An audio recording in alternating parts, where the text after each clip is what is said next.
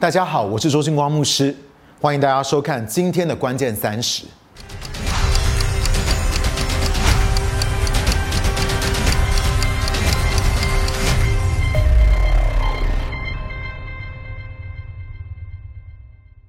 诗篇六十七篇第一节到第二节那个地方说：“愿神恩待我们，赐福给我们；愿他用脸光照我们，好使全地得知你的道路，万国得知你的救恩。”我相信，若是神的百姓跟教会没有经历到财务兴盛的话，我们是不可能门徒训练列国的。在这个时刻，神正在预备他的教会，要进到一个能够完成大使命。也就是门徒训练列国的位置。然而，神的儿女如果没有被教导如何来管理财务、资源、金钱、收入和身份地位，我不认为我们能够有效的来门徒训练这个社会的每一个领域，因为我们其实一点说服力都没有。你要知道，我们蒙福的生命，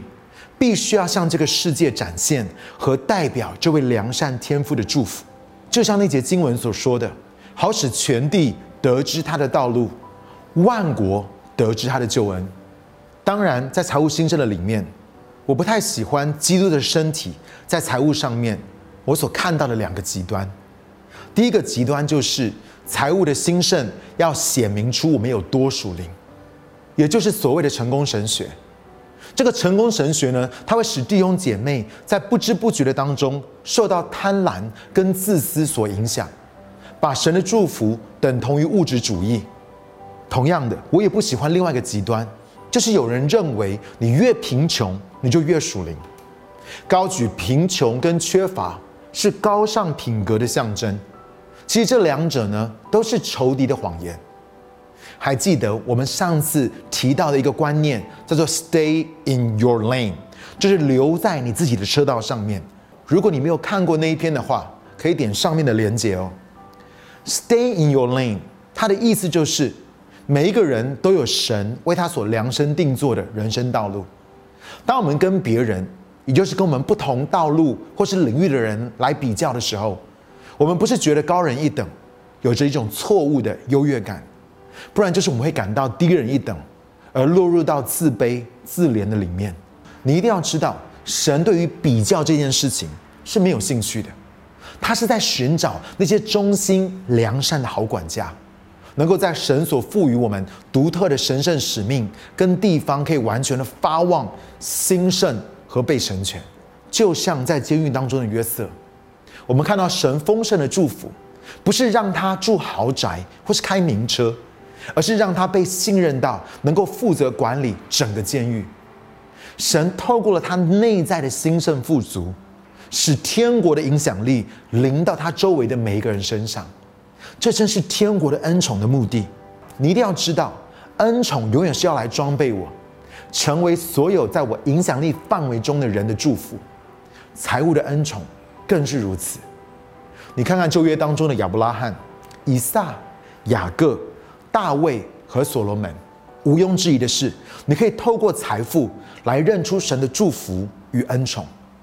神会从外在的方式在人的身上工作，大大的赐福供应给他们，盼望能够因此而改变和转化他们的心。这外在的祝福是要带领他们经历神，使他们得满足、被成全，找到他们人生的目的与使命。但是你知道，在新约。耶稣却采取相反的做法，他想要透过使人灵魂兴盛，来影响外在可以看得见的领域。所以旧约呢是由外而内，透过外在的丰盛来吸引人靠近神，带出感恩和尾声。然而新约呢却是由内而外，耶稣要看到的是你的灵魂兴盛，就像约翰三书第一章第二节那个地方所说的：“亲爱的兄弟啊。”我愿你凡事兴盛，身体健壮，正如你的灵魂兴盛一样。灵魂的兴盛代表的是你的情绪健康稳定，你不会脆弱到有人说你什么，或是不喜欢你，你就忧郁、自闭或是崩溃。这不代表你不会遇到人生中的低谷和风浪，而是你能够像有智慧的帆船手，有着属天的洞见和盼望。逆风不但不会拦阻你，你反而能够调整帆的角度，使船能够乘着它快速的前进。你知道吗？在认识印尼的斐利牧师的这十多年来，我看到他虽然像神人般的有恩高跟能力，可是他还是会经历到非常重大的挣扎和问题。从面对外在的恐怖攻击，你要知道，在印尼，他仍然是激进分子要攻击的头号目标；到内部许多人事的重大变动和张力，我想，如果是我的话，早就崩溃了。但是菲利牧师不但个人的生命跟家庭兴盛，他虽然非常的低调，可是我要告诉你，他的财务已经进到我难以理解的领域。他的教会，他的弟兄姐妹也还是不断的在增长跟直堂。譬如说，我认识 Chris f a n t o n 牧师这十年，我看到他历经女儿情绪崩溃，儿子也因着妻子外遇离婚，留下了三个失去妈妈的孙子和一个完全心碎的儿子。再加上比尔牧师几次身体出了问题，两年前的时候呢，他太太也得了帕金森症，导致他整个人陷入好久的恐慌症和忧郁症的光景，但却也让他写出了《临界战场》这本书。我看到比尔牧师跟他在困境的当中，还是不断的兴旺，整个伯特利复兴的运动的影响力不但没有减少，还是更加的强大。神。在建造他的儿女们，不再被恐惧、悔恨和羞耻捆绑，需要好久才能够爬得出来，而是因着知道神的恩典和如何来饶恕，了解一个健康的灵魂到底长什么样子，我们才能够在面对任何的情况和环境，都从中经历到神的丰盛和祝福。这就是灵魂兴盛的重要。当我们的心思意念经历到天国的丰盛。我们不但不会让焦虑、害怕、苦读、怨恨在我的心里面扎根，使我被负面的情绪瘫痪，而是我能够让这位造物主在自由和丰盛的文化中，他无限的创意和创造力透过我在地上彰显出来。这个才是仇敌魔鬼最害怕的。当你由内到外经历，你可能经历情感。情绪还有思想上面的全人医治跟释放，你才有可能将神的属性、天国的文化还有氛围带到地上。耶稣在新约说：“你的灵魂兴盛。”可是他没有停在这个地方哦，而是他将会使你凡事兴盛。意思说，他要来塑造、建造你的工作、你的婚姻、你的家庭、你的财务资源，以至于你的身体也会健壮。哥林多后书第九章第八节那边说：“神能把各样的恩惠多多的加给你们，使你们凡事常常充足，多做各样的善事。”我感谢神，你知道我的十一奉献每一年都不断的在增加，为了宣教还有职堂的奉献也是如此，在照顾家人的需要上面，我也能够尽一份心力。但老实说，我还是有些时候无法满足需要到我想要的程度。而我也知道，你们有些的时候，你们不是不愿意，而是有些的时候有点无能为力。但在这节经文当中所说的，神为我们所预备的天国的丰盛，能够使我们去做所有神感动或是指派我们去做的事情，不管是服侍，或是奉献，或是给予，我们都一无所缺，因为丰盛是天国的属性。你要知道，在天上，在天堂的里面是没有任何缺乏的。当我们祷告在地如在天的时候，我们所经历到的祝福将会使我们能够满足所有事工跟人的需要，使这地被天国的丰盛所影响。还有，若是我们没有天国丰盛的思维在我们的里面的话，而是我们有一种贫穷跟生存者的思想，我们人生的目的跟命定是不可能成就的。因为全然兴盛指的是什么呢？指的就是你在神所赋予你的人生道路上面，你不需要去跟别人比较。神让我们经历到他的丰盛，将天国的影响力带到我们所被赋予责任的领域。为什么要跟你们分享这个？是因为在我的里面有两个渴望。第一个就是我渴望看到每个弟兄姐妹都蒙福兴盛到满意出来。我们是可以运用神所给你的资源，不管是面包或是种子。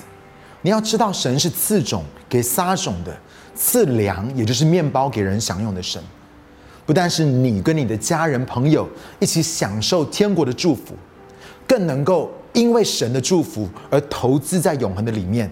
来创造历史，改变这个世界。而第二个，我也渴望看见透过这样的分享。能够装备教会，还有神的儿女来门徒训练列国。老实说，若是我们把大多数教会所运作的那一套文化原则拿到政府机关，或是教育单位，或者是苹果、微软、Google、红海、台积电，不出几个月，他们应该会倒，因为我们所在讲的这套文化、这些方法，不要说兴盛。可能连生存都生存不下去，可能这一套很适合在教会的里面，但许多的时候，我们所拥有的教会文化，并不是天国的文化，而是当属天的思维影响了我们原本思想的方式、价值观、做决策的判断力和经营人际关系的法则。唯有是天国的，不管放在政治、教育、金融、商业、媒体、艺术。或是这个社会的任何一个领域，它就会发旺，只因为它不是宗教和政治的思维。你知道耶稣他说我们要提防法利赛人和希律的笑，他讲的就是宗教跟政治的思维，而是他是天国的文化。亲爱的弟兄姐妹，很多人在问为什么我们要走在天国文化的里面？因为门徒训练列国才是我们最终极的责任，我们所渴望看见的。不只是教会增长而已，而是我们有能力转化这个世界。今天我想要分享一个属天原则的概念。我们知道我们在世上都有第一个是有限的年日，诗篇九十篇第十二节，你们说到只有你教导我们怎样数算自己的日子，好使我们得着智慧的心。我们在世的寿命是有限的，没有人会活到永远。所以我们要有这样子的智慧来过我们在世界上面的每一天。第二个是我们有有限的精力。你若不相信的话，七天不睡觉试试看，看你工作的品质如何。你要知道，我们人的精力是有限的，不管你意志力多强，责任感多大，你就是不能够不休息。然而，我们看到许多的教会跟事工，经历到精疲力竭。因为害怕让童工休息，休假就会代价太高，会亏损这个事工，会对不起神的托付。然而神的工人却不断的经历到 burn out，精疲力竭。没有错，所有的会友会赞赏那些鞠躬尽瘁、死而后已的牧者，因为爱弟兄姐妹，服侍到舍不得休息。好啊，那就让他燃烧自己，照亮大家吧。但是我却要告诉你。这个牧者所献上的血祭，神并不悦纳。神自己第七天都要休息，那你凭什么不休息呢？不守安息日，我不管你多真诚、多忠心，你喝毒药就是会死。你不能够违背神的原则，就算是为了服侍的缘故，也是一样的。神设计我们要工作，也要休息。所以听好这个概念，就是第一个，我们都有有限的年日。第二个，我们每一个人都是有限的精力，可是有第三点呢，就是我们能够支取属天无限的资源。但是我所知道，大多数的事工为了要节省无限的，而耗费了有限的，把服侍的人逼到消耗殆尽、精疲力竭，就为了要省钱。当然，我相信节省的品德，但是我只是要告诉你一件事情：天国看这一切。跟我们去看很不一样，世界他会为了那些鞠躬尽瘁的人喝彩。我告诉你，信中牧师当他去中国为聚会当中的两百个人发预言的时候，他累得半死。我们 Asia for Jesus 有连接的一位牧师，他去中国服侍的时候，直接猝死在讲台上面。明明就是可以活到八九十岁的，但是却四五十岁的时候就离开了。是为了大使命火热没有错，是轰轰烈烈没有错，但是若是能够有智慧的运用有限的年日和精力，该花的就不要省，听神的，该休息就休息，多活三四十年，可以为神成就更多的事情。我就举我自己的例子，我常常去到许多的海内外分堂跟有堂服饰，我会按着这几个原则来运作。第一个，我尽量不去住弟兄姐妹的家里面，就为了要节省住宿费，而没有办法好好的休息。因为很多的弟兄姐妹都很有爱心，可是却会一直来跟你讲话，或者是让其他的童工来拜访你。再加上我又不是很好意思一直麻烦人家，造成接待家庭的困扰，以至于有些的时候，我发现我住在会友的家里面，根本就没有办法放松跟休息。第二个，我只让我信任的童工来排我服饰的行程，而不是让对方。因为我童工最了解我的作息跟能耐，也知道我前后的行程是什么。第三个，我在我们在教装备课程的当中，一律我不为任何人祷告，而是要等到最后一堂才一起做恩高分次。因为你要知道，很多的时候我一教就是十堂，再加上有可能还要去讲这个教会周末崇拜的讲台。所以，可能在短短四十八个小时当中，我需要讲超过十二堂的道，所以我必须要保持体力，才能够有最好的状态来教导和讲道。而且你要知道，为人祷告就是这样，你为一个人祷告，其他的人也会找你，你不能够不公平嘛。所以，既然你为了一个人祷告，你就要为所有人祷告。有些人呢，他们其实对讲员有错误的期待。认为我的加持比较有恩高，或者只是想要找领袖来取暖，其实自己根本就不祷告，所以我一开始的时候就会把这个原则讲得很清楚，所以他们呢就不会来找我，而是我在最后的时候为他们一起做恩高分次。第四个，我尽量不自己开车，以至于我在高铁或者计程车上面是可以休息，或者是为了服侍来做准备。所以我不用为了要开车找停车位而全身都紧绷着。第五个，如果我坐长达十几个小时的飞机，我通常会在从国外服侍回来的回程当中，用我的点数来升等。当然，我不会让教会帮我出这个钱，而是用我自己的点数来升等，让我可以一路睡到台湾。所以我虽然出国服侍的频率很高，但是我回到台湾的时候还是充满了活力。可以把最好的给我的会友，给我的团队，还有同工。我的钱、我的旅馆点数和航空的里程，就是要这样用，我才能够把最好的给神，也给我所服侍的对象。让我告诉你，这才是一个天国的好管家。因为我知道我的日子有限，我的时间也有限，我的精神跟我的力量是有限的，我的身体健康和情感。灵魂的兴盛超级的重要，所以我要好好的管理，有智慧的来运用无限属天的资源，以至于神的国可以透过我还有我的团队不断的扩展出去，而且是可以服侍的长长久久，越服侍越满足，越服侍也越喜乐，这个才是神所要给我们的蒙福人生。所以接下来我要为你祷告。我要求神来教导我们每一个人，怎么样能够成为管理属天资源的好管家，以至于你灵魂兴盛、身体健壮，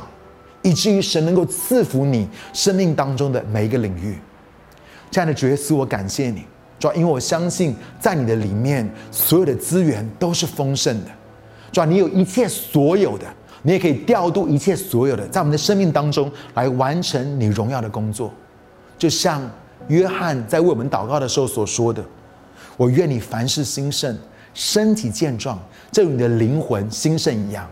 孩子也要为每一个弟兄姐妹这样祷告，以及我们每一个人进入到这个全然兴盛的动能的里面，以至于我们的生命不但要带下神的祝福，透过我们的生命，更要能够来门徒训练这个社会的每一个领域，以至于他们透过我们可以看见，可以经历到。这位神有多良善，天国有多丰盛，孩子这样祷告，奉靠主耶稣的名求，阿门。谢谢大家收看今天的关键三十。